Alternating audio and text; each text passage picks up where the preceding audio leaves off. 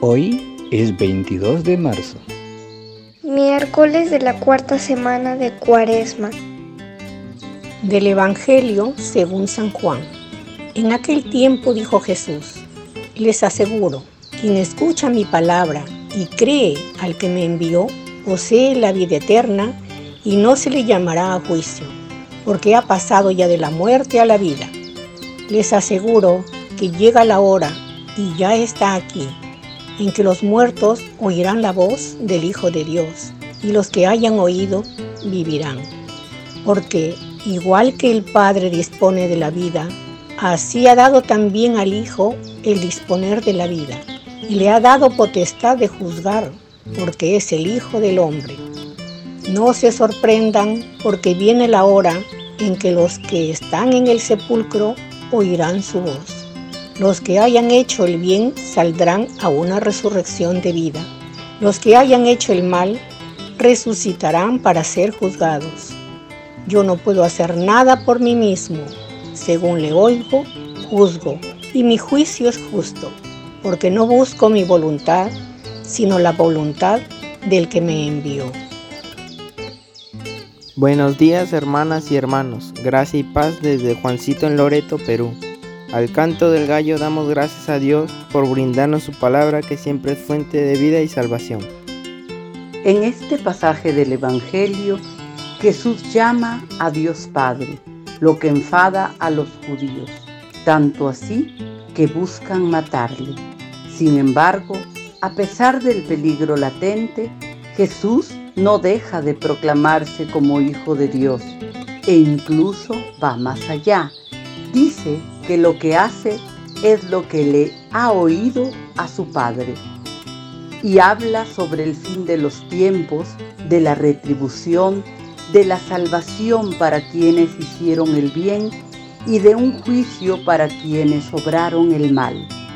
El texto resalta la obediencia de Jesús al Padre y esa es la invitación que también nos hace saber estar atentos a la voluntad de Dios, no por temor al castigo, porque la unión con Dios no va por ahí.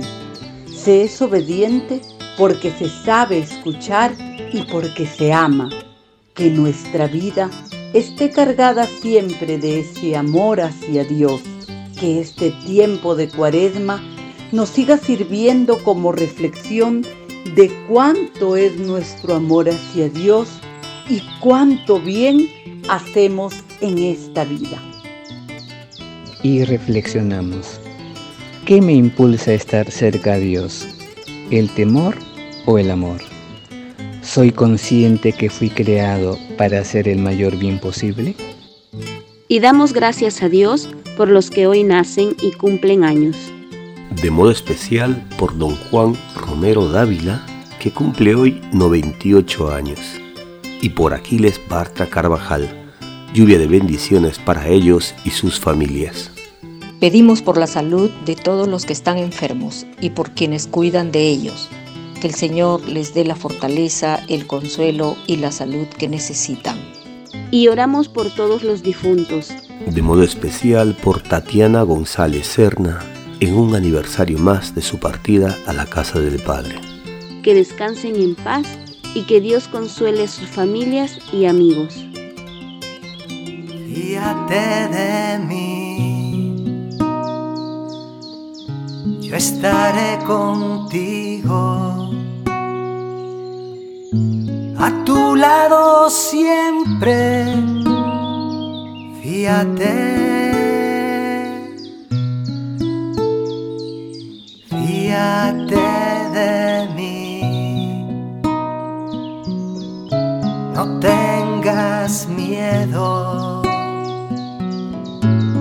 Fíjate de mí, de mí, de mí, de mí, fíjate.